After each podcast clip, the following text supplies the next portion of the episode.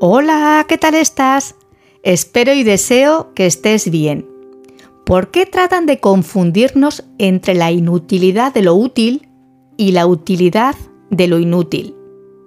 Esta pregunta es la que planteo en el podcast de hoy, a raíz de un libro que me he leído, que es en realidad un manifiesto del académico y erudito italiano Nuccio Ordine, y que se titula precisamente La utilidad de lo inútil. Pero permíteme que te cuente antes una historia muy breve y gráfica que sitúa muy bien hacia dónde nos conduce la falta de cultura. Es parte de un discurso que dijo el escritor David Foster en una graduación del alumnado de Kenyon College en Estados Unidos. Había una vez dos peces jóvenes que iban nadando y se encontraron por casualidad con un pez más viejo que nadaba en dirección contraria. El pez más viejo les saludó con la cabeza y les dijo, Buenos días chicos, ¿cómo está el agua? Los dos peces jóvenes siguieron nadando un trecho. Por fin, uno de ellos miró al otro y le dijo, ¿qué demonios es el agua?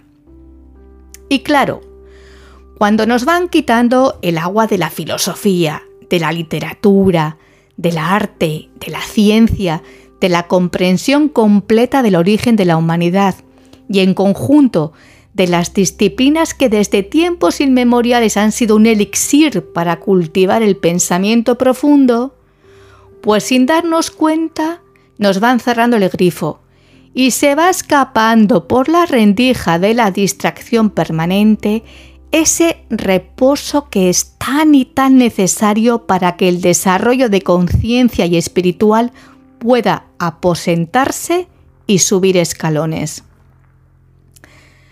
A continuación, y dada la robustez de argumentos que contiene el prólogo del libro, he hecho una selección de ideas que se recogen y que te las leeré textualmente.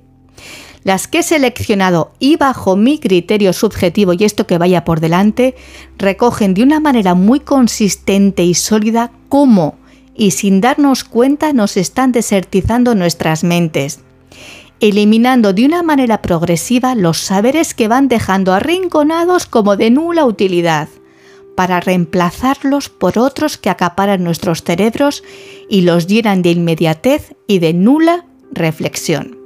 Aquí van algunas ideas. La utilidad de los saberes inútiles se contrapone radicalmente a la utilidad dominante, que en nombre de un exclusivo interés económico mata de forma progresiva la memoria del pasado, las disciplinas humanísticas, las lenguas clásicas, la enseñanza, la libre investigación, la fantasía, el arte, el pensamiento crítico y el horizonte civil que debería inspirar toda actividad humana.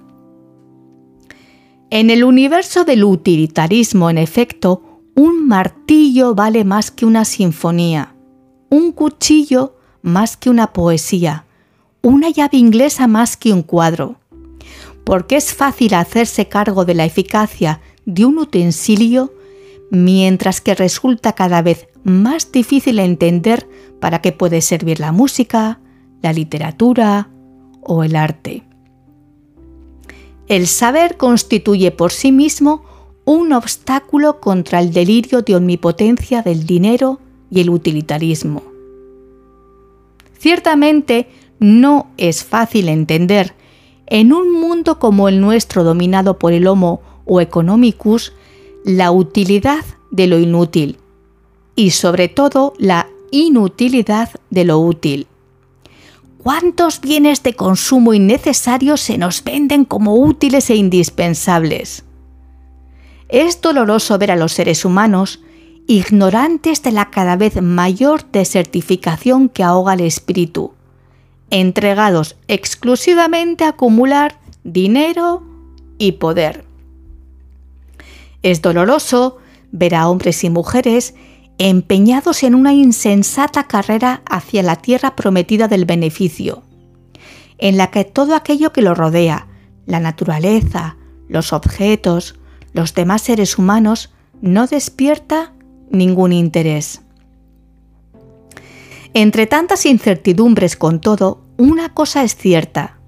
Si dejamos morir lo gratuito si renunciamos a la fuerza generadora de lo inútil, si escuchamos únicamente el mortífero canto de sirenas que nos impele a perseguir el beneficio, solo seremos capaces de producir una colectividad enferma y sin memoria, que extraviada acabará por perder el sentido de sí misma y de la vida.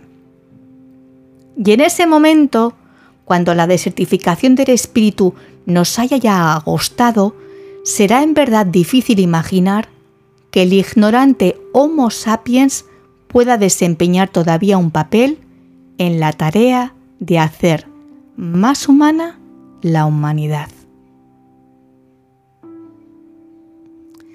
Dejo aquí esta reflexión para que tú saques tus propias conclusiones. Quiero agradecerte de todo corazón tu tiempo y tu cariño y que hayas escogido el podcast Al hilo de la vida. Te ha acompañado durante estos minutos Marta Llora. Un abrazo muy fuerte y que tengas un magnífico día y una estupenda semana. Hasta pronto.